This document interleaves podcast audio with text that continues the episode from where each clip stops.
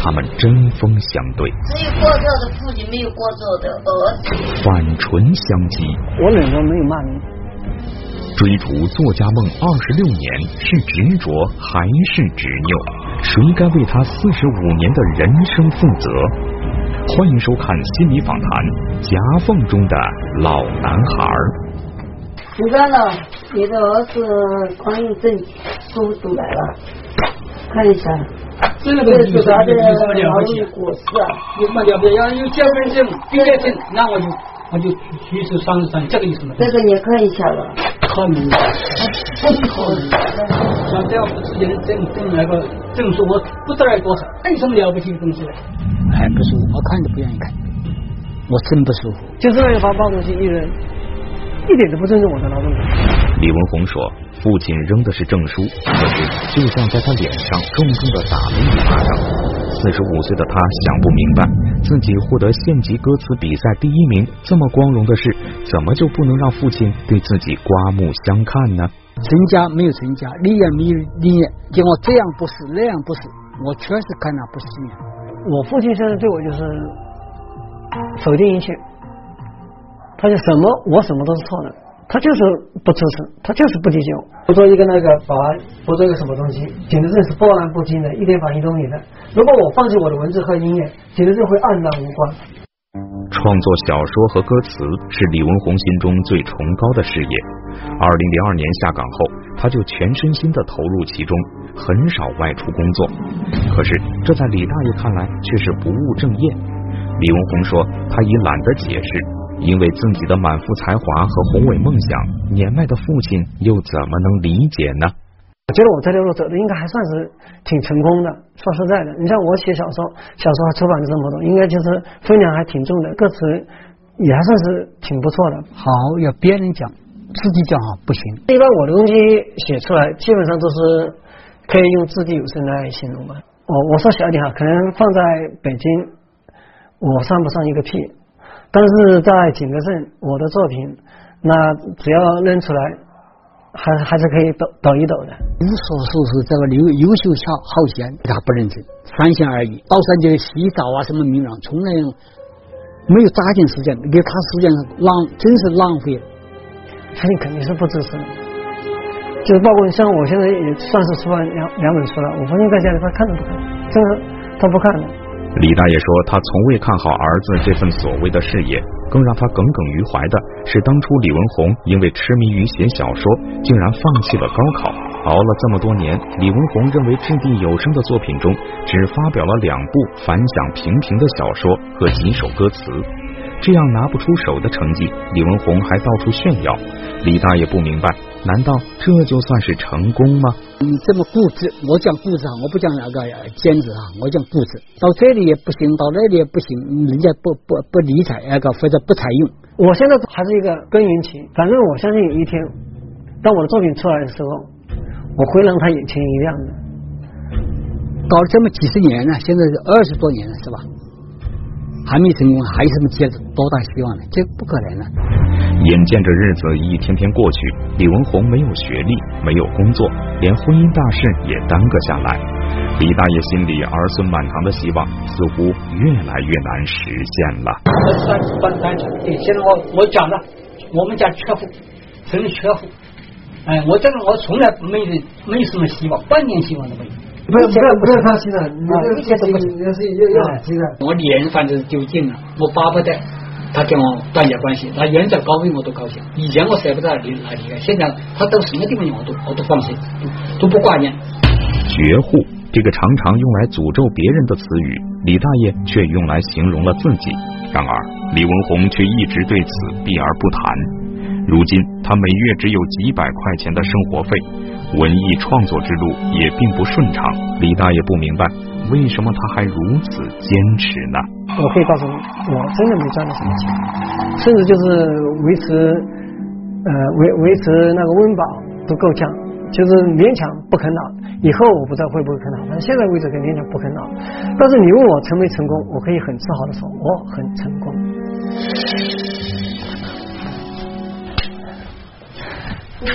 这就是我的卧房，嗯，就是挺好的，就是以前的一种那个老公房改建的。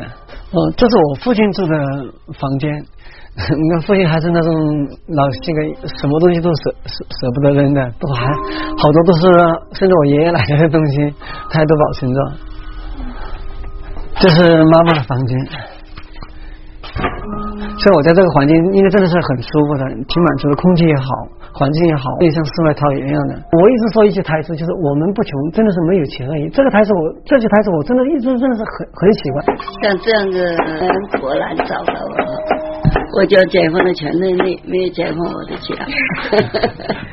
像我们这个杂乱七八糟的，是那是手啊，是真的没有。好惭愧啊！你们到这来我都干了。好像对不起大家。四十五岁的李文红至今还和父母吃住在一起。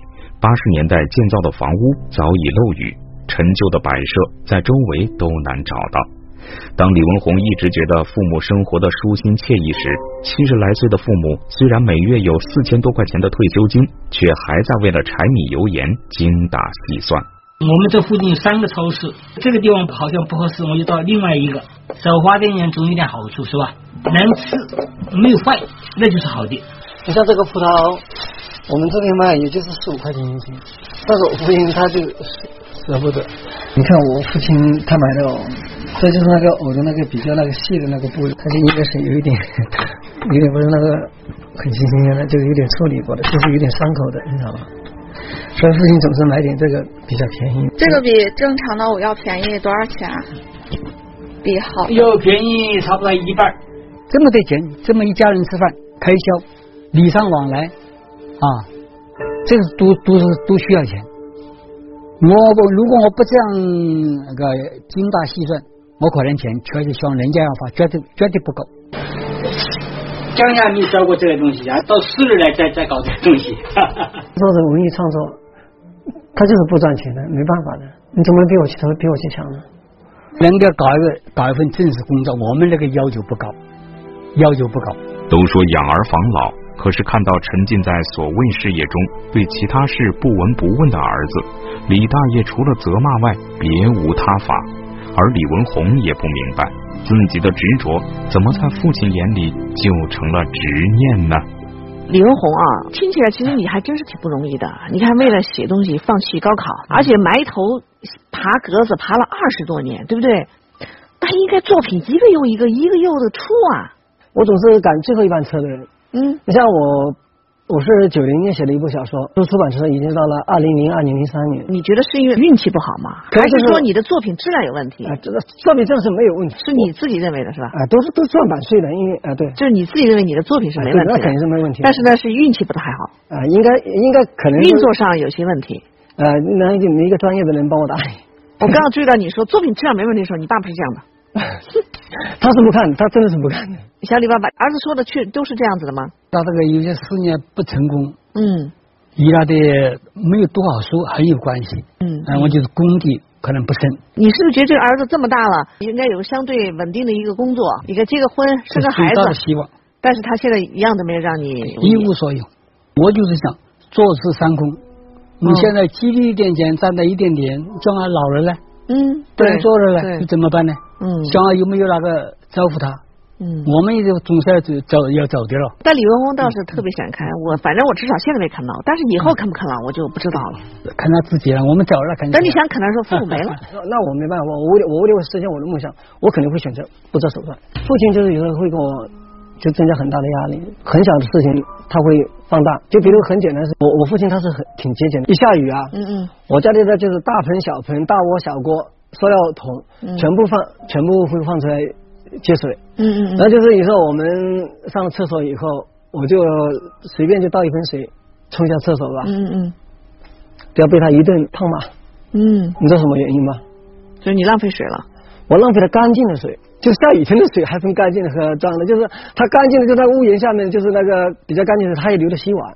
但是那个脏的水呢，再去哦 冲那个卫生间。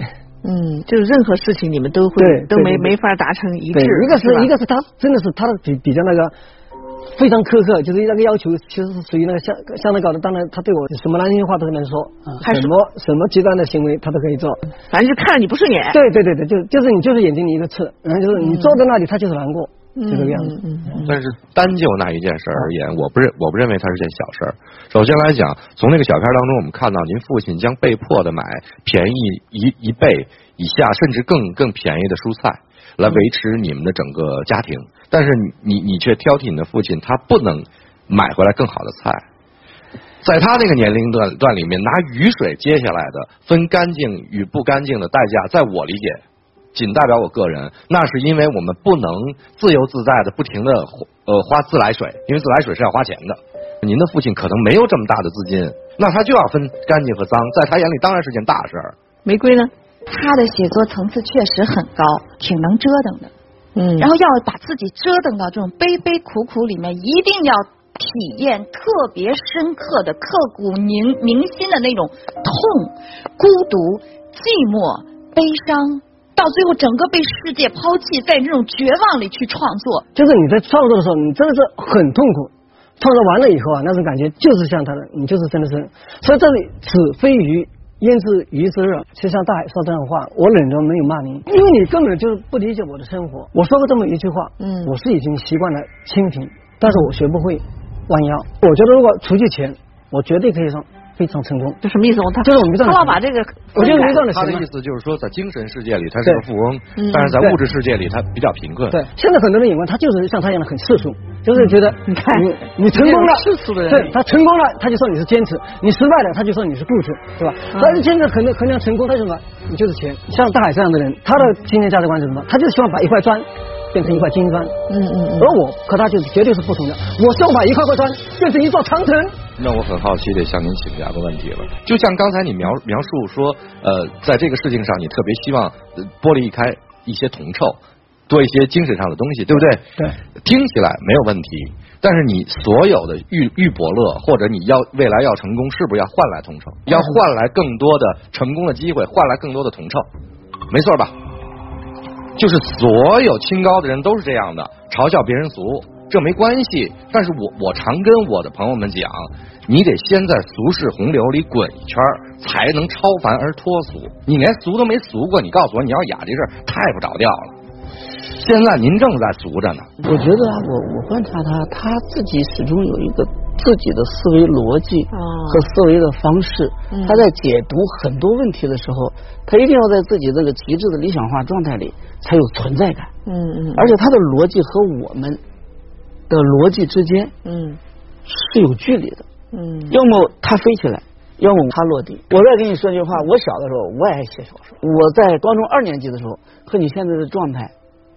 真的是基本一样的。看很多问题的时候，我除了看我文学的道路之后，人生是其他没有路可走的。对，这条路能走下去。张老师说一点很重要，你的思维方式里面很像他高二时候的样子。对，我现在还没变。那很多人都说了，所以我写过一首歌词，歌歌名就叫《梦想成真》。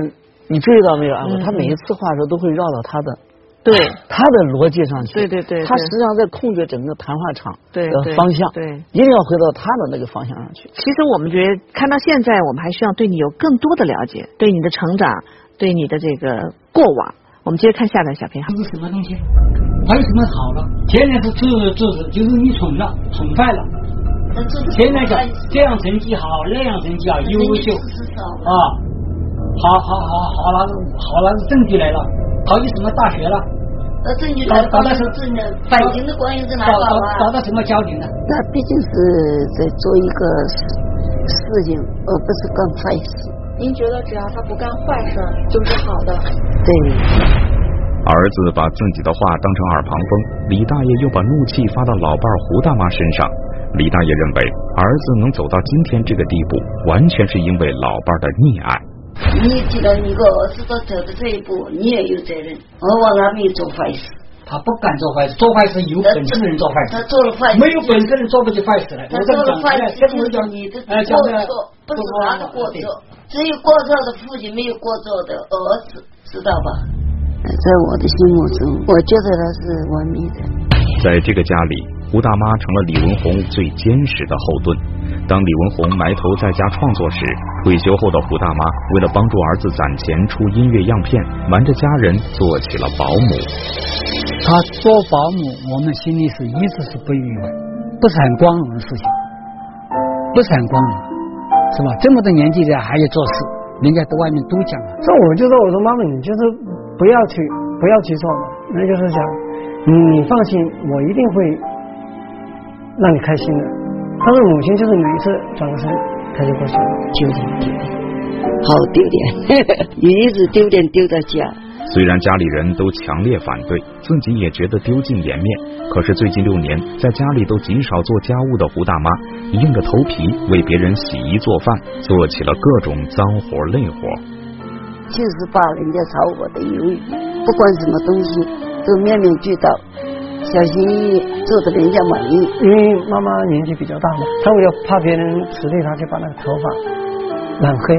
一年就是这样的，比人家早鱿鱼炒的意思六十了，就不这个事。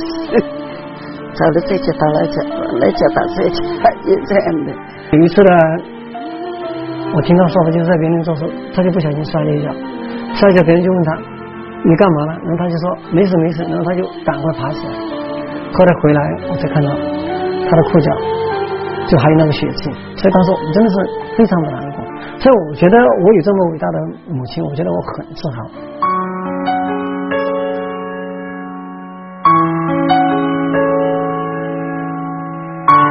我做不下去了，不能做了，人都都真了，真了，真了，真了，这个手不能弯了，这里，这里，这个脚。呃，这是这是人生，这是天气，我都吃都吃不好，我这两个月一一个晚上都没睡，就十分钟都眯不上眼，就住在这个地方。胡大妈说，虽然身体不好，但她一直坚持着做保姆，直到去年五月，她因为严重的坐骨神经痛无法走路，才不得不在家休养。然而这几年来，四十多岁的儿子待在家中，六旬老母却外出打工，亲朋好友都想不通，胡大妈到底图什么？就是一个愿望，希望我儿子成功。毕竟我是他的儿子嘛，因为他看到我身上的，他肯定他在我身上看到的，他他应该是更多的嘛。我儿子在这么辛苦，没有人问，也没有人支持。你当想到这些的时候，我心里酸溜溜的，但觉得自己惭愧，没有力，任何力量来帮助他。一边是处处看自己不顺眼的父亲，一边是掏心掏肺支持自己的母亲，夹在中间的李文红都不知道该如何结束这夹缝中的生活。看到现在呢，我们对小李的生活又有更多的了解了啊！小李妈妈，你怎么了？你一直在流眼泪啊？你是为什么哭啊？现在没有能力，没能力是什么意思？真的不行。您还觉得就是自己想帮还帮不上是吗？对。我不知道小李，你听到妈妈现在说这个，你心里什么感觉？就是我有一个这么伟大的妈妈，我真的是非常的自豪。我不让你评价，你感觉。你是感动，很难过吗？你难过，肯定是感动，感动的。所以就是我，你是被妈妈说这番话感动了，是吧？所以我还有呢，除了感动还有什么？肯定想尽快的感恩嘛，回报他。你只是想吗？我一直在做，我一直在努力啊。嗯，怎么努力？所以就是包括我写小说、写歌词啊东西，一个人还是要扬长避短的。我觉得我的长处应该还是在。在文艺创作这一块，又拉回去了，好像不不是拉回去，我就希望小李妈妈，她现在做的这些事情，你是为她感到骄傲，还是为她感到痛苦？我就是为到了，我觉得没有人支持他，见了这么多好老师，都没找到个伯乐。所以你实际上是一种无奈，也是一种无助感。你想帮他，有心无力，你能用的力量，你身体上的支出已经用的。差不多了，我不知道小李你有没有感觉到，看起来妈妈支持你，其实妈妈是一种无奈的支持，明白吗？妈妈可能就是比父亲的要稍微要想得通一点。你认为他是想通了吗？因为妈妈对我的支持那肯定是无怨无悔的。我父亲赶过我出去，然后我妈妈挺身而出了。妈妈是这么说的：要走也是你走，富过稳，富主是我妈妈。哦天哪，你好可怜，你没有权利逐他出，你被赶出去了。不是这么说，你应该不是这么说，一直怪他你教育搞这儿子个不是这种方式，太看重是吧？那您这种方法对啊，我也不对，他也不对。你说是，你要是把你赶出去，你想把他赶出去，你搞得走吗？嗯，学一东西你管得着，你告你的儿子，你要用方式方法，嗯，你不是管他走，这就是解决问题啊，嗯，解决不了的了，是吧？那您您的理解当中怎么解决这个问题？解决了，你就就就是自己的自己的儿子教的给。您觉得您溺爱他吗？是吧？我不觉得溺爱了，从来没有宠爱了。那为什么他都能自食其力，他是成年人了，你反而退休以后还要去兼职去打个工？你是为谁啊？因为他下岗了，又没得工作。我知道他性格嘞，像我的性格一样的，受不得委屈。他为什么受不得呢？他是个大老爷们儿，怎么受不得呢？比如说了，他要是在他单位上，比如说他是他的秘书，或者是什么东西，或者他吼了他一句，或者怎么样的，就不。你不愿意他去受这个委屈，他是个成年男人，然后呢，你要去替他受这个委屈。不是，您都已经受不身体也了委屈不好了，有时候呢，在家做不了就回家了。嗯，我感觉他没有做事，我就着急了。您觉得这个是不是溺爱？我一我一这样想了，闲着也是闲着。哎呦，妈妈真会绕。这个家庭让我的感觉好奇怪啊！嗯，母爱如春风化雨，嗯，父亲要像秋风扫落叶，嗯，他们在两个季节里面，嗯，那么这个儿子到底是应该到冬季里去呢，还是应该到夏季里去啊？嗯嗯，我觉得这就会出现一个不知道该怎么办的结局，有点乱。对，是吧？如果说爸爸的态度就是在旁边嗤嗤之以鼻，是吧？一种否定性的东西，妈妈是巴不得就是把心都掏给你了。妈妈始终努力扮演好一个妈妈的角色，嗯嗯，照顾自己的孩子，但是起到的作用，我觉得是阻止了你的孩子成长。哎，我的那个心理压力就是像玫瑰说这样，真的是有时候是一冷一热中间夹的挺难受的。但是我我觉得我妈妈并没有阻碍我的成长。但是您注意到没有？从您上台之后，您大概说了十几次您的压力，成长您是头一次提。父亲这个也会给我就增加很大的压力。我的那个心理压力就是像玫瑰说这样。您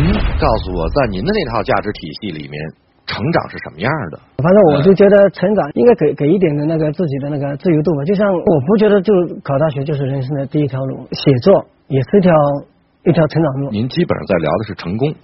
我不是成功，是就是就是成就是您您的意思，你就是我成长就已经是走弯路了。没没没没，你误会了。我觉得您的母亲在她这个年纪，我猜她但凡干得动，今天她不陪你来，她就回去闷头干，把她所有能支援给你的都支援给你。我问你什么叫成长的意思是说，我绝不妨碍和阻碍你去追求你的梦想，但是它不应该影响你进人事。对，这是两回事儿，你不能混为一谈。这个时候啊，我听到小李的这些经历了以后，我内心是挺复杂的。我觉得我们可能会更多的去发现他爸爸妈妈的问题。爸爸因为不顺心了，然后立马采取极端的方式，但妈妈还是一味的这个，他虽然不承认，一味的宠爱张老师。他在这种当中，他成长会是什么样子？就是他既有一个成长的动力。也有一个不成长的动力。表面上看他在做很多事情，但是两股力量消耗了之后，他等于什么也没做。高考之前的阶段，他走的是叫做寻常路，嗯嗯，就把往后的东西你已经找到理由了。我可以做一个文学梦，他一直在那个梦里，然后他又把那些责任用这个梦作为合理化的理由，我可以不承担了，因为我这么好的梦，还用承担那些具体的责任干什么？嗯，我觉得这是问题的核心。对对对。心理专家认为，李文红心理的不成熟，很大程度上来自于父亲的严苛和母亲溺爱的双重影响。然而，与其改变李文红年迈的父母，当务之急则是要让李文红心灵得到成长。在心理游戏中，心理专家列举了十件事情，分别对应五公斤的配重。李大爷和胡大妈选出希望儿子做的事后，由李文红举起相应的配重。由此让他体验到应该承担的责任。李大爷和胡大妈会选出什么事情？李文红又是否愿意担负起这些责任呢？我只喜欢教。第二个选什么？工作休息，就选这三个了。好，阿姨选了三个，好吧？叔叔该你选。我选学习，第二个是工作，剩下的这些都是你们不希望儿子去做的吗？没希望的时候不，我不想。我们还要需要强调一点，我们摆放出来的这些啊，是我们的一个期望，所以二位老人呢一定要想清楚，这是我们希望将来要出现的。你们这个家庭现在不需要这些吗？这些问题都不很重要了啊，结婚啊，生子啊，没多大意义，这都不重要是吧？哎，对。实际上这些都是他生，都是他生活中他应该去做的。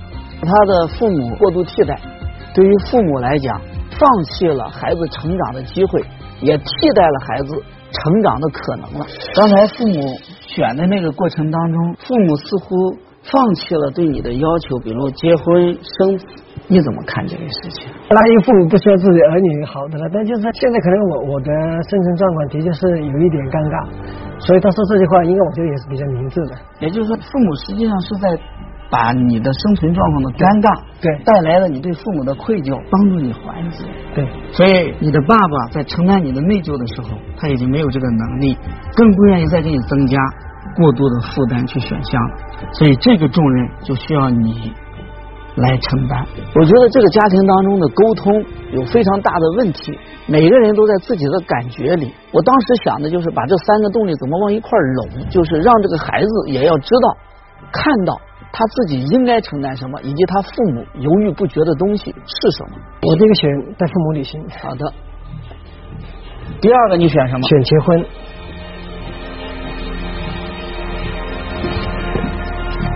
第三个选生子。我们全家共同做了六个选项。如果说这六个选项都是对我们小李的一个期待，我想咱们可以看一下小李能不能承担起来。好不好？好，通过举重、负重，把责任具体化，让他感觉到他应该承担的责任，以及他面对责任的时候，他内心里可以调度的力量。举过头顶，还能举几个？一，一啊，你你可以的。一啊，就是一下。二，再举二，要举起来，要举起来，真的举不起来。再往上举，你一定能举起来的。这是你的选择，你才举了一个，对。再举，举不起来。举住，举住！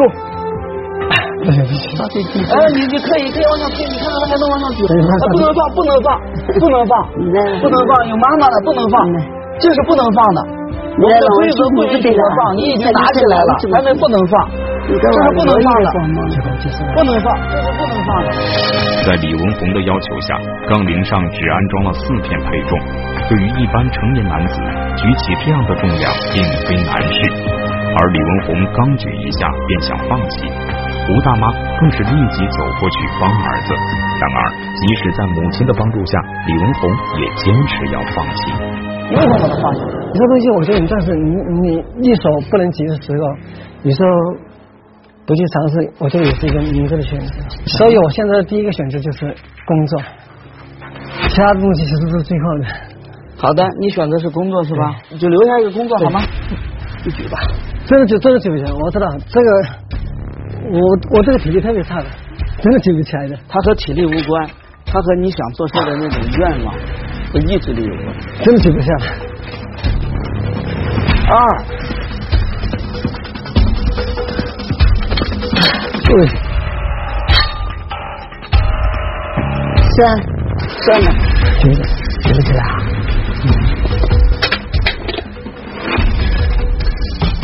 真的举不起，真的举不起，举不起来怎么办呢？这些东西，总有人举啊，总有人承担啊。当这些事情该你做你没去做的时候，就像你妈妈刚才过来帮你，剩下的它不会落到地下，有人在帮你举着，你知道吗？不仅是这些，所有的这些都有人在帮你举着。假设你拿走了一个。剩下的这些，你知道谁拿的？你能告诉我吗？全都由你的爸爸妈妈帮你举着，你的父母替你承担着他根本承受不了的重量。